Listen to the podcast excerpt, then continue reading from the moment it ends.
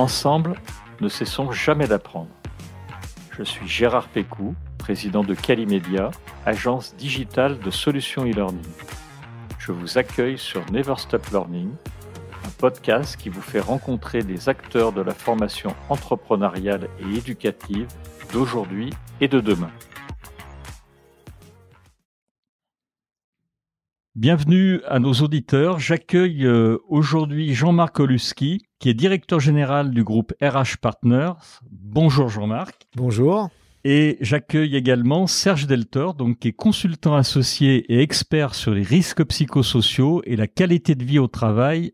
Bonjour Serge. Bonjour Gérard. Alors, euh, avant que nous, nous rentrions dans le vif du sujet, donc sur la, la digitalisation au service des ressources humaines, je voudrais que vous puissiez vous présenter brièvement, euh, brièvement parce que vous êtes deux, donc ça, on va essayer de, de, faire court sur cette partie et de présenter donc vos parcours respectifs et comment vous êtes arrivé euh, à, à, vos parcours euh, actuels. Jean-Marc. Merci Gérard. Alors effectivement, je suis président du groupe RH Partner. c'est vrai.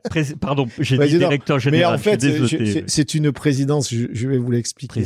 Effectivement, moi, moi, je suis de, de, de formation. Je me destinais à l'expertise comptable à partir d'une école de commerce et euh, en fait je suis rentré dans, dans une entreprise et c'est cette entreprise dans l'entreprise où j'ai eu le, le goût des, des, ressources humaines au travers euh, d'actions que j'ai pu mener dans des groupes de travail avec euh, dans les RH. Et euh, il y a maintenant un peu plus de 30 ans, à l'issue de, ce, de cette activité salariée, j'ai créé mon entreprise dans le conseil en ressources humaines. Et il y a maintenant une dizaine d'années, je suis rentré dans le groupe RH Partner. Alors le groupe RH Partner, c'est un, un groupe un peu particulier, paradoxal, dans la mesure où nous sommes une douzaine d'associés, 12 associés, qui détenons une marque RH Partner. Et cette marque, nous la concédons à nous-mêmes. C'est une espèce de, de franchiseur franchisé. Il y a 18, euh, 18 euh, cabinets, 33 sites en France, et nous avons trois métiers. Le premier métier, c'est le métier du recrutement. Le deuxième métier, c'est le métier de gestion de carrière, coaching, bilan de compétences, accompagnement des salariés vers la, vers le, la, des outplacements, reclassement. Et puis le troisième métier, c'est le métier du conseil en ressources humaines. Et ce conseil en ressources humaines, c'est apporter effectivement une expertise auprès des DRH. Et dans cette expertise, c'est, il y a le sujet dont nous allons parler, qui est un sujet aujourd'hui prédominant pour les directions des ressources humaines, c'est le sujet des, des risques psychosociaux. Serge, la transition, elle est, elle est, elle est faite avec toi, parce qu'on a prononcé le, le mot risques psychosociaux. Donc, si tu peux nous en dire un peu plus sur ton parcours. Alors, euh, mon parcours, euh, Jean-Marc vient de dire un groupe euh, paradoxal. Mon, mon, parcours, il est euh, non pas sinueux, mais il a, il a pris euh, plusieurs directions. Ma formation initiale, c'est une formation de mécanique industrielle. Puis j'ai fait une, un troisième cycle en psychologie du travail et de la vie sociale pour ensuite faire une formation plutôt orientée vers l'ergonomie et l'ergonomie des systèmes de production pour résumer une assez longue, un assez long parcours professionnel euh, de manière rapide, j'ai beaucoup travaillé. L'essentiel de de mon parcours fut dans le réseau de l'ANACT, Agence nationale pour l'amélioration des conditions de travail, puis la direction d'une association régionale pour l'amélioration des conditions de travail. Et depuis euh, maintenant quasiment cinq ans euh, après avoir euh, changé euh, de manière de pratiquer le même métier je suis consultant indépendant et j'ai rejoint le groupe RH Partners euh, en tant que consultant associé en son sein effectivement. Je m'occupe plus particulièrement au service de la branche conseil des questions de qualité de vie au travail, de risques psychosociaux et d'accompagnement des changements. D'accord. Alors, vous nous avez présenté euh, très très brièvement RH Partners. Est-ce que vous pouvez nous en dire un peu plus tous les deux sur les, les missions, peut-être plus euh, toi Jean-Marc, et, et, surtout la, la part de la formation dans votre métier? La part de la formation, premièrement, on fait de la, essentiellement de la formation dans nos domaines de compétences, c'est-à-dire que sont les RH. Euh, mais avant tout, notre notre premier métier, c'est le conseil globalement. C'est-à-dire que nous sommes là pour pour apporter une expertise sur les trois métiers que j'ai décrits tout à l'heure. Si je je m'apesantis un petit peu plus sur la partie du conseil, dans le conseil, le but c'est de d'apporter une vision sur l'organisation à un DRH. L'organisation qui peut être euh, la, la mise en place qu'on appelle une GPEC, gestion prévisionnelle des emplois et des compétences, par exemple, de l'audit, de l'audit social, de l'audit de poste, Et puis des activités aussi de, de coaching collectif, de d'accompagnement d'un comité de direction. Voilà tout un, tout un tas d'éléments qui font partie de notre activité. Et effectivement, on les accompagne aussi sur cette réflexion qui est comment euh, permettre à mon entreprise d'avoir une, meilleure image, pour mieux recruter, pour que les salariés restent dans mon entreprise, pour que les salariés euh, augmentent leurs compétences. Et puis, malheureusement, dans l'autre sens, c'est-à-dire comment effectivement prémunir ou constater que j'ai de temps en temps des salariés qui sont en difficulté et euh, comment effectivement les accompagner, comment permettre à, ces salariés de, revenir à une activité plus normale. Et l'augmentation des compétences, vous les accompagnez comment? Parce que, alors, on, va parler, on va être obligé, j'en suis désolé, parce qu'on en parle beaucoup euh, en, ce moment de la Covid. J'imagine que dans votre métier, il y a eu un avant et un après, et que aujourd'hui, finalement, cette partie euh, accompagnement, elle a dû changer. Si vous voulez, le, le, le Covid, le constat que nous on a fait du Covid, c'est que aujourd'hui, il est compliqué de dire que dans une entreprise, il n'y a pas un sujet. Voilà. Ça, c'est clair, net et précis. C'est-à-dire que, que ce soit effectivement lié à plusieurs facteurs. Le premier facteur, sûrement, c'est le facteur du télétravail qui est accepté dans certains cas, qui est totalement rejeté dans d'autres. Aujourd'hui, euh, le gouvernement nous dit il faut faire cinq jours de télétravail euh, au maximum, mais il y a des salariés qui n'en peuvent plus, ne serait-ce ne serait-ce que parce qu'ils n'ont pas d'organisation dans le personnel et que euh, ils sont dans une chambre et que dans une chambre ils ont coincé quelque part. J'ai même l'exemple d'un salarié qui m'a expliqué qu'il avait enlevé les tiroirs de sa commode pour glisser ses pieds et sa commode fait, fait, fait bureau. Donc rendez-vous compte de ces conditions de travail. Donc premièrement ça, cet aspect. Deuxième sujet lié à ça, c'est l'angoisse du Covid, cette peur qui, euh, qui a saisi beaucoup de monde et qui effectivement fait que est-ce que je vais tomber malade ou est-ce que je vais pas tomber malade? Et le troisième facteur, c'est la santé de l'entreprise. Est-ce que mon entreprise va, va perdurer? Est-ce que mon, entreprise va passer cette crise? Est-ce qu'effectivement, au travers de ça, donc tous ces facteurs font que on peut pas dire qu'il y ait une entreprise, même euh, des entreprises qui ont, qui ont pu travailler pendant, pendant cette période-là, on peut pas dire qu'il y, a une entreprise qui se dit pas qu'elle peut avoir un sujet. Oui, j'imagine bien. Mais du coup, comment vous allez les, les, accompagner? Alors, on, va on va y revenir euh, très fortement euh, avec euh, Serge, notamment sur les, risques psychosociaux, puisque je, sais que Serge a passé les dernières semaines à travailler durement sur le sujet. On va y revenir. En fait, comment vous arrivez finalement à à, à, faire passer ce cap aux, aux, sociétés, à les accompagner sur le bah, sur le télétravail, sur euh, sur d'autres sujets. On avait dit euh, à un moment, je crois que lors, d'une conversation qu'on avait eue, pas aujourd'hui, mais euh, il, y a, il, y a, quelques jours, que notamment sur les, les, les recrutements qui font aussi partie de votre cœur de métier, tu en parlais tout à l'heure, ça avait changé un certain nombre de choses. C'est-à-dire que vous utilisiez le digital. alors c'était même avant le Covid, tu, la Covid, pardon, tu m'avais expliqué. Oui, oui. Alors la partie digitale, effectivement, était pas forcément, enfin, tous les cabinets de RH tels que le nôtre et beaucoup de nos confrères. Vous l'utilisiez déjà avant. On n'a pas eu une digitalisation euh, forcenée liée liée à cette activité. Non, le paradoxe, je, je, je vais vous donner un paradoxe du recrutement, c'est que on recrutait déjà par le biais de, de, de Skype ou d'autres logiciels. Mais le, le paradoxe, c'est qu'il y a des entreprises qui vont recruter qui ont fait tout le process de recrutement sans voir le salarié et qui vont pas intégrer tout de suite le salarié physiquement. Ah oui, oui, c'est vrai. Donc il y a des salariés qui vont arriver, bonjour, voilà, et qui vont rester chez eux. Bon, alors bien sûr, il y a un Zoom, on va se présenter, voilà, mais il y aura pas le café à boire avec les collègues, il y aura pas euh, la, présentation de l'entreprise, il y aura pas le premier, les premiers repas ensemble. Ce qui fait que d'ailleurs, aujourd'hui, on est dans une dans une phase où il y a un peu d'attentisme des candidats. Il y a des candidats qui se disent, écoutez, pour l'instant, je sais pas, je, je voulais faire évoluer ma carrière, mais je vais attendre un petit peu ah de oui, voir. où ils étaient. Ouais, voilà, je j'ai pas envie, de, je je vais pas évoluer parce que euh, je ne sais pas comment effectivement je, je, je pourrais être intégré. Donc ça c'est premier pour répondre à ta question sur l'aspect recrutement. Sur l'aspect sur l'aspect évaluation, bien l'aspect évaluation de la situation de l'entreprise, c'est relativement à la fois simple et compliqué. C'est simple parce que au, travers nous d'entretiens qu'on peut faire, d'interviews qu'on peut faire des salariés, notre notre expertise nous permet de mesurer cet aspect. Je, je, je fais une, une, parenthèse.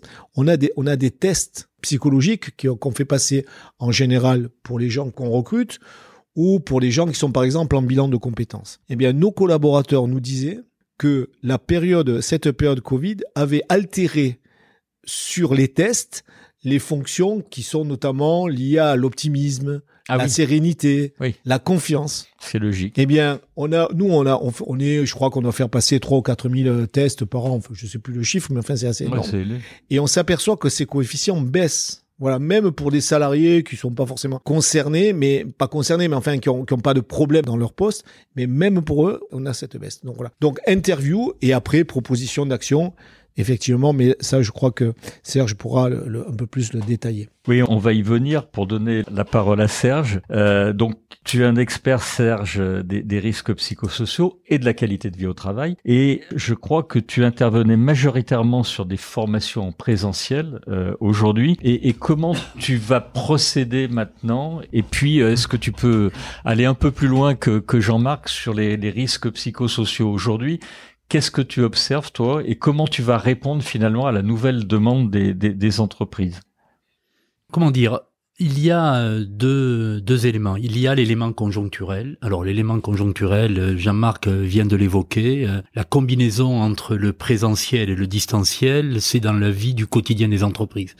On parle du télétravail, hein, qui est une forme de travail à distance, donc on introduit du distanciel. On parle de rareté du temps disponible pour faire de la formation, et donc probablement une nécessité que la manière de former s'adapte aux nouvelles contraintes et nouvelles donnes qui vont peut-être durer encore euh, euh, quelques temps. Et puis, euh, notre cheminement, notre évolution n'est pas que lié à la conjoncture. Il est lié aussi à l'analyse que nous faisons des conditions de l'efficacité des formations que nous réalisons. Comme l'a dit Jean-Marc, les formations que nous réalisons ne sont pas des formations, je dirais, apprenantes au sens strict du terme. On ne fait pas ni de la formation initiale, ni notre métier n'est vraiment dans la formation continue.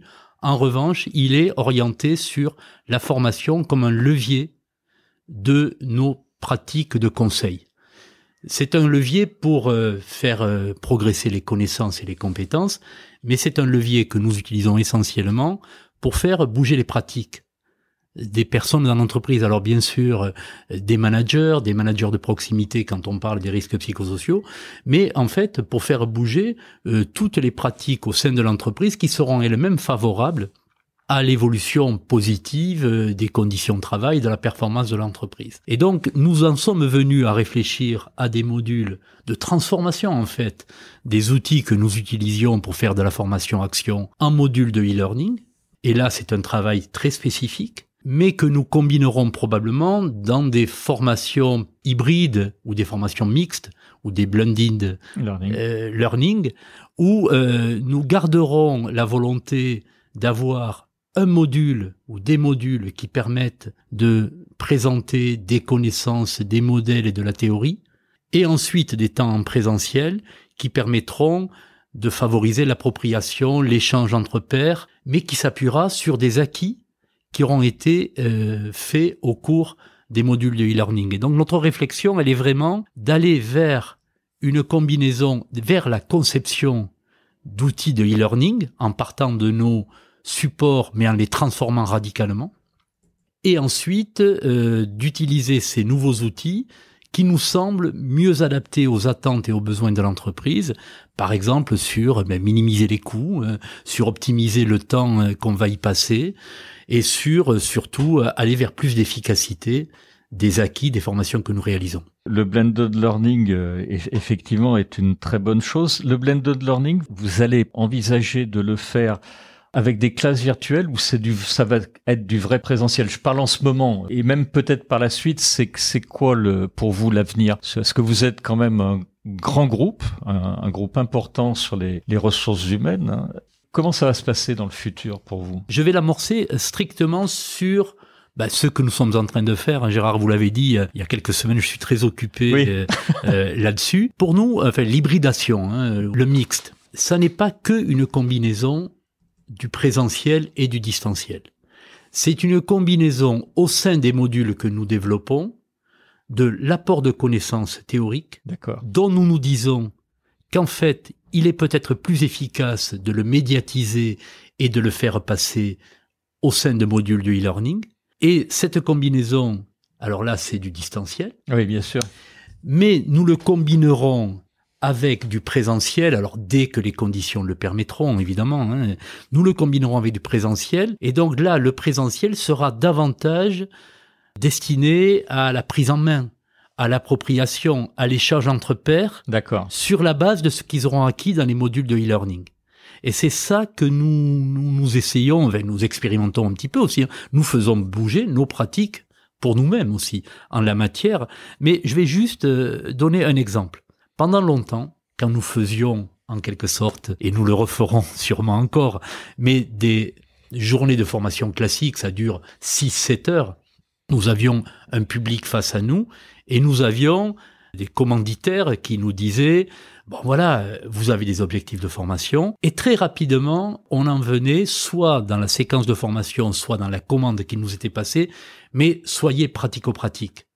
Allez vite vers des outils, vers des choses qui sont immédiatement opérationnelles. Et nous avions toujours une forme de résistance en disant ces outils, on sera capable de bien les utiliser lorsque nous aurons acquis les bases, lorsque nous aurons acquis des connaissances suffisantes, des modèles, un peu de théorie. Et quand on est en présentiel sur une journée, eh bien la pression est très très forte pour aller immédiatement vers le pratico-pratique, vers les outils, vers l'opérationnel. Il nous semble qu'en découplant les deux temps, probablement que avec la souplesse, avec la capacité de retour, avec l'autonomie du formé ou de l'apprenant, qui va pouvoir le faire à son rythme, la partie acquisition de connaissances va peut-être être de meilleure qualité et ensuite, quand on passera au moment de l'appropriation et du transfert d'outils pour changer les pratiques, donc des choses très opérationnelles, alors dans ce second temps, peut-être qu'il y aura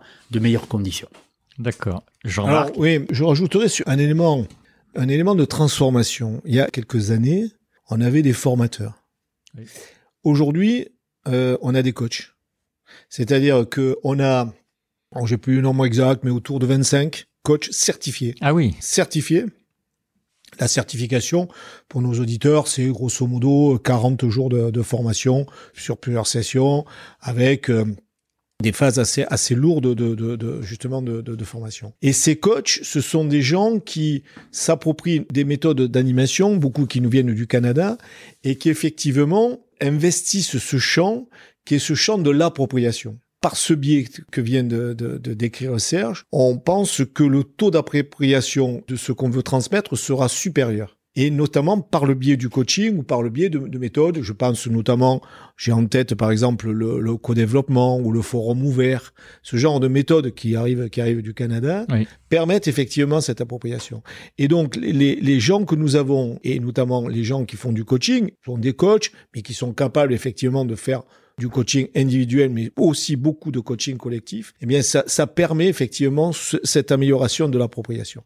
Et ça, je crois que c'est un des points majeurs. Je pense, alors je vais pas me faire que des amis, mais je pense que le catalogue de formation tel qu'on a pu le connaître, avec un catalogue qui faisait 10 cm d'épaisseur, c'est quelque chose qui est terminé. Ouais, ça n'existera plus. C'est fini, ça n'existera plus.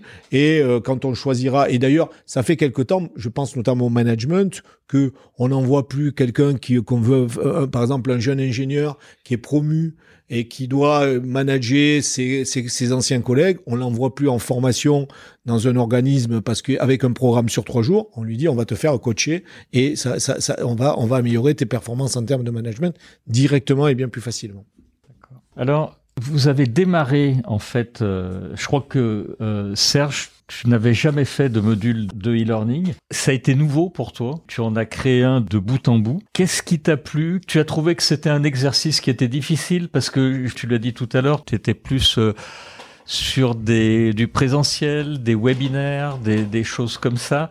Et, et l'exercice de créer finalement quelque chose qui est moins sur du Word, des PowerPoint, enfin du, de, de l'écrit comme tu le, tu le fais. Tu, tu as écrit des ouvrages d'ailleurs, donc très très littéraire. Ça a été compliqué pour toi ou ça s'est fait plutôt naturellement? Mon métier, mes filles ont, souvent raconté ça quand leurs copines leur demandaient ce qu'était le métier de papa. Elles disaient, c'est regarder les autres travailler.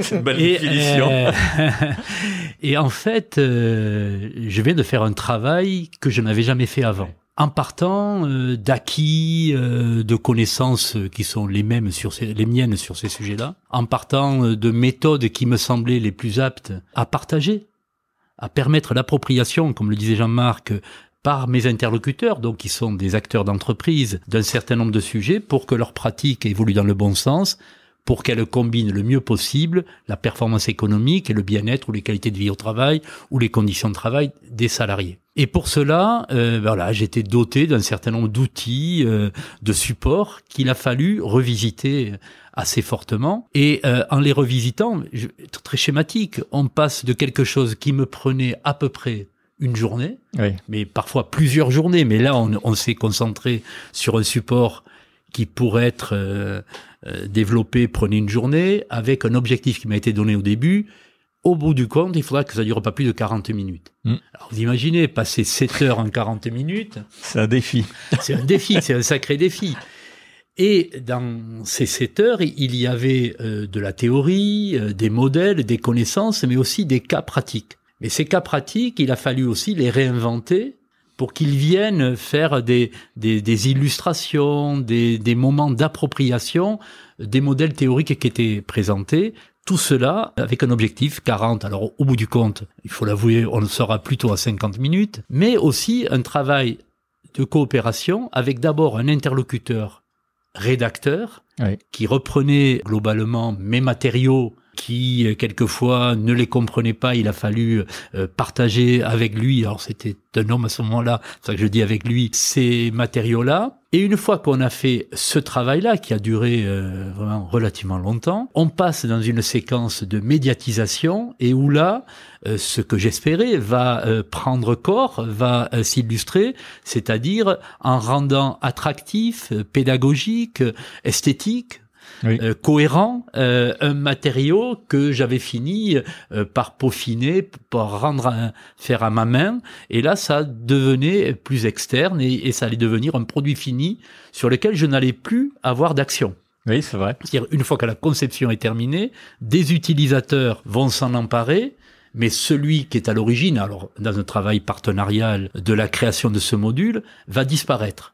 D'ailleurs, on disait que, enfin, je sais pas si c'est un mythe ou une histoire, que Pythagore se cachait derrière un rideau pour faire ses cours. Et là, globalement, c'est un peu la même chose. Oui, c'est vrai. C'est celui qui est à l'origine des matériaux va disparaître de la scène. Ces matériaux qui devront être bien regardés et bien révisés, parce qu'en fait, s'il y a quelques coquilles qui restent, elles vont être inscrites dans le marbre, alors que vous savez qu'un formateur a toujours la capacité, s'il dit une bêtise, de s'en rendre compte et de les récupérer dans les cinq minutes qui suivent. Là, c'est pas possible. Enfin, c'est pas possible. En fait, on les corrige quand même. Ah non, ce que, ce que, je voulais dire, une fois le produit totalement fini. Oui, mais même, on, on, laisse, jamais, on laisse jamais des coquilles, Serge. C'est vrai. je te rassure, on les, on, les, on corrige. C'est vrai, mais c'était plutôt. c'est plus long. C'était plutôt Le, pas sur la, la, la, prise de distance par rapport à un matériau. et donc, quand on regarde ce matériau, il va falloir s'assurer qu'il soit solide, qu'il tienne la route, qu'il n'y ait pas de, petites erreurs qui, qui s'y glissent euh, à l'intérieur. Et donc ça, c'est un exercice euh, intéressant. Mais on va repasser devant le rideau si effectivement on fait ces formations mixtes, hybrides, le blended euh, learning, et là, on va pouvoir retrouver à la fois le moment où on se cache, où on se retire pour que la concentration soit vraiment sur les connaissances et pas sur l'acteur qui les prodigue, et ensuite utiliser le second temps pour vraiment euh, faire euh, preuve de savoir-faire, de transfert, de réflexion, d'appropriation et de mise en discussion de ce qui aura été acquis au moment de l'exercice de e-learning. Donc effectivement, pour conclure, par rapport à la question, oui, c'est un exercice totalement différent de ce que moi-même j'avais fait jusque-là, mais dans lequel euh, je trouve un, plaisir et surtout un plaisir de coopération avec d'autres professionnels qui vont apporter leur contribution au produit fini. Donc là, c'est un triptyque, ou plus que ça, d'ailleurs, on était plus autour de la table pour concevoir ce produit, mais c'est quelque chose, voilà, de d'innovant et d'intéressant hein, comme nouvelle pratique. Mais l'exercice est difficile puisque l'objectif, euh, quand tu es en présentiel, bah, tu peux intervenir et avoir un retour immédiat sur l'auditoire.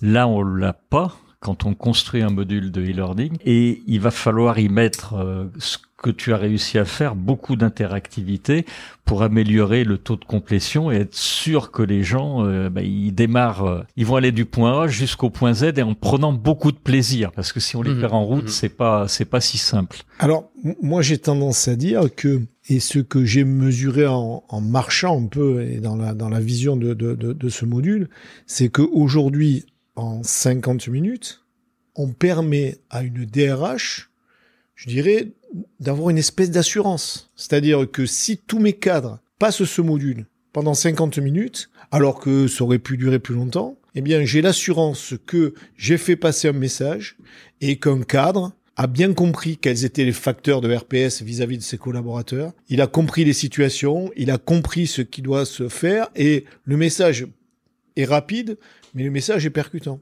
Alors qu'effectivement, on pouvait se poser la question. Alors, si effectivement, après, on peut dérouler et euh, l'entreprise se dit, tiens, effectivement, moi, j'ai besoin pour des bonnes raisons, c'est-à-dire je pense qu'effectivement j'ai des vrais sujets chez moi et j'ai besoin de l'accompagner. Et bien évidemment c'est une chose, mais rien que ce produit, on a des entreprises qui sont extrêmement vertueuses, extrêmement vertueuses d'autres peut-être qui tendent vers la, vers la, vertu. Mais ces entreprises vertueuses, elles se disent, mais il suffit que j'ai effectivement mm. quelqu'un qui est pas bien compris, qu'on a intégré, qui a pas bien compris le sens effectivement de notre, de notre vision vers la, responsabilité sociale de l'entreprise, vers cette qualité de vie au travail. Il suffit que j'en ai un qui est pas bien compris pour remettre en cause ma politique. Donc là, je mets en place un produit, ça dure 50 minutes, et j'ai une assurance que tout le monde a reçu le message et que tout, le monde doit, l'intégrer. Et ça, je crois que c'est une grande vertu de cette nouvelle forme de, de, fonctionnement et de transmission de l'information. De et, et est-ce que tous les deux, vous avez réussi finalement à mettre dans ce module ou à traduire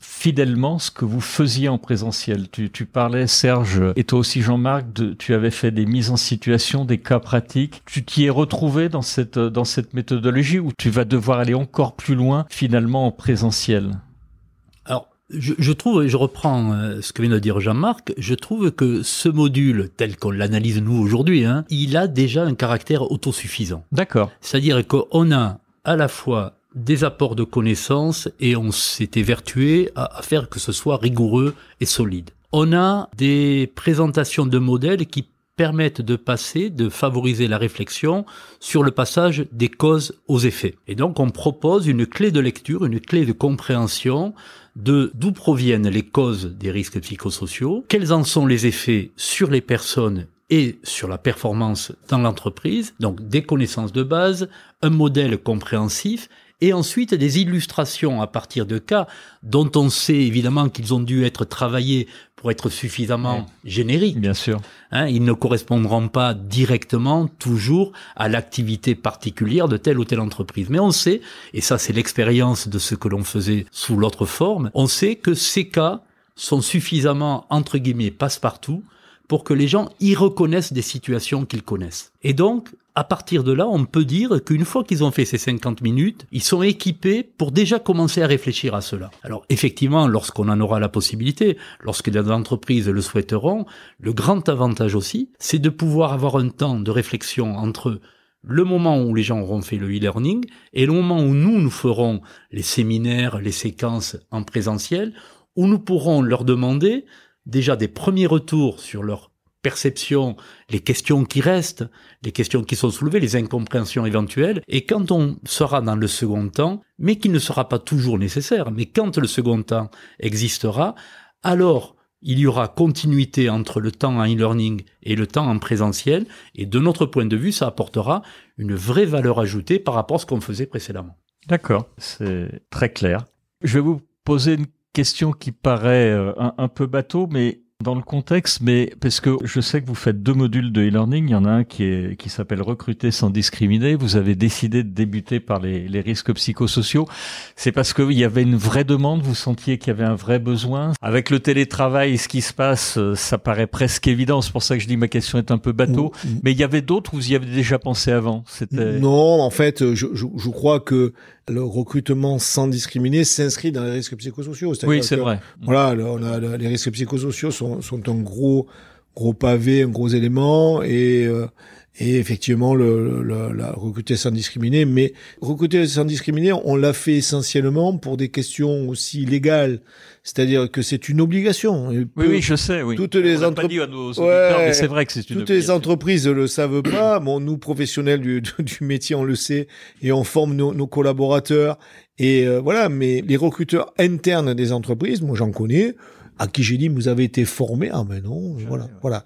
Donc c'est une obligation. On l'a fait on a fait ce module parce que c'est une obligation mais euh, effectivement il fait partie aussi des, des, risques psychosociaux. Juste une précision euh, Jean-Marc quand, quand, tu dis c'est une obligation c'est une obligation de former ses collaborateurs ou c'est une obligation de former des, des managers? Il faut l'obligation de former des recruteurs. Les recruteurs. Des gens qui sont sur l'activité de recrutement, qui soient des professionnels comme nous, enfin tout le monde est professionnel, des indépendants, des intermédiaires de l'emploi ou des recruteurs de l'entreprise, d'accord, il faut obligatoirement former. à ces critères. Et ces critères sont nombreux et pas toujours connus de tout le monde. J'imagine, vous avez réalisé un module formateur, enfin euh, manager finalement, et un module collaborateur.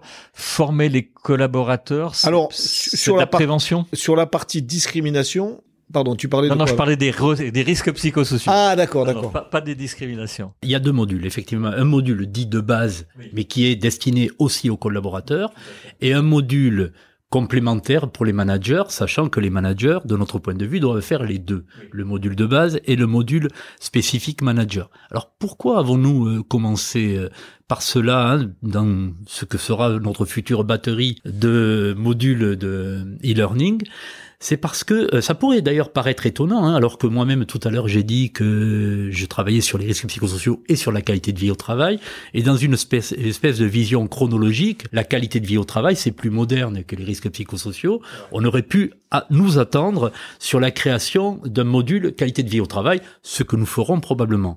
En revanche, notre constat, c'est que pour beaucoup de ceux qui parlent de qualité de vie au travail, en fait, ils parlent de tout ce qui est à l'environnement du travail, ce qui est euh, les périphériques du travail. Et nous, on a souhaité considérer que pour faire véritablement des actions de qualité de vie au travail, il fallait bien comprendre quels sont les mécanismes et qui vont produire à la fois du bien-être, la qualité de vie au travail et de la performance, mais aujourd'hui être capable de détecter ce qui n'est pas vertueux de ce point de vue. Et c'est pas pour dire que tout se passe mal dans les entreprises ou que le travail est source de difficultés et de souffrances. On pense que le travail peut être source de développement et de plaisir. Mais en revanche, si les managers n'appréhendent pas les difficultés, les risques, leurs actions qui peuvent ne pas être propices au bien-être, s'ils ne sont pas équipés pour bien identifier ces liens entre cause et effet, alors peut-être qu'ils n'iront pas véritablement sur de la prévention primaire des actions de qualité de vie au travail. Donc on commence par RPS parce que on sait qu'une fois que les gens auront bien compris ces éléments-là, ils iront beaucoup plus facilement sur des pratiques, alors là, sur lesquelles on n'aura plus besoin de s'interroger, puisque euh, on aura déjà passé le pas. Alors, je vais, je vais poser euh, ma, ma, dernière question, puisqu'on on arrive à la fin de ce podcast. Finalement, qu'est-ce qu'on va y trouver dans ces deux modules? On a parlé de tout l'environnement, mais pratiquement les directeurs ou directrices des ressources humaines euh, que, que tu évoquais tout à l'heure, dans les entreprises, dans les autres cabinets de recrutement, qu'est-ce qu'ils vont y trouver? Je vais pas détailler le sommaire parce que même si j'ai dit qu'on était passé de 7 heures, de 7 heures à, 50 minutes, si je repars j'ai dit qu'on concluait, hein. on va conclure. Donc, qu'est-ce qu'ils vont y trouver? Ben, ils vont y trouver le moyen de s'assurer que leurs collaborateurs, peut-être même leur direction générale, et puisque par exemple notre premier client souhaite que ce soit 100% de la ligne managériale jusqu'au manager de proximité qui suivent le module ils vont y trouver l'occasion de partager et d'être tous au même niveau sur des connaissances, des modèles et des exemples qui permettent de véritablement prévenir les risques psychosociaux dans l'entreprise. Je ne prends pas le détail, mais c'est vraiment ça qu'ils vont y trouver. Ils vont y trouver la possibilité de partager, puisqu'ils seront tous au même niveau d'acquis sur ces sujets-là, de partager des décisions stratégiques sur la manière dont on améliore le fonctionnement dans l'entreprise. Ils vont y trouver la capacité à comprendre pourquoi le télétravail, quelquefois, qui est un merveilleux outil d'articulation, de forme d'organisation du temps de travail, mais ils vont y trouver la capacité à comprendre pourquoi, quand il n'a pas été bien conçu, quand il n'a pas été bien accompagné, il est plutôt source de tension que source de performance pour un certain nombre de collaborateurs ou de difficultés de mal-être plutôt que ce qui était attendu du télétravail, c'est-à-dire une meilleure articulation des temps de vie, une meilleure souplesse, la capacité à mieux travailler sur un certain nombre de dossiers en se mettant à l'abri des perturbations dans l'entreprise. Donc, ils vont trouver tout un tas de capacités à comprendre les mécanismes complexes entre cause et effet, et donc, ils vont pouvoir anticiper la manière dont il faut faire pour qu'il y ait deux sorties positives, aussi bien en termes de production qu'en termes de bien-être et, de, qualité des conditions de travail. Merci Serge. Jean-Marc, le, mot de la fin pour conclure? Le mot de la fin, c'est que euh, je crois que par ce biais, par ce, par ce fonctionnement, je crois qu'on anticipe une organisation du conseil RH du futur. On est vraiment sur, sur cette lignée et je crois qu'on va, on va poursuivre dans ce sens et sûrement que le Covid l'aura fait accélérer, certainement. La Covid l'aura fait accélérer. J'ai reçu quelqu'un qu'on connaît ensemble qui s'appelle le, professeur Marc Ichou et qui m'a repris, moi, sur la Covid. La Covid, sûrement, aura fait, aura fait anticiper, mais on y arrivait, on y arrivait. Et je crois que là, on, ça nous permet de l'anticiper, mais on est sur une nouvelle forme d'organisation, une nouvelle forme de, de réflexion et une, une nouvelle forme de transmission du savoir. D'accord. Très très très belle conclusion, merci euh, Jean-Marc. Je voulais vous remercier tous les deux, donc euh, Jean-Marc Oluski, donc président du groupe RH Partners, et Serge Deltor, donc consultant associé et expert donc des risques psychosociaux et de la qualité de vie au travail. Je voulais remercier également euh, tous nos auditeurs qui nous ont accompagnés jusqu'à la fin de ce podcast. Et puis, bah, écoutez, vraiment un, un, grand merci pour votre venue dans ce podcast Never Stop Learning. Merci.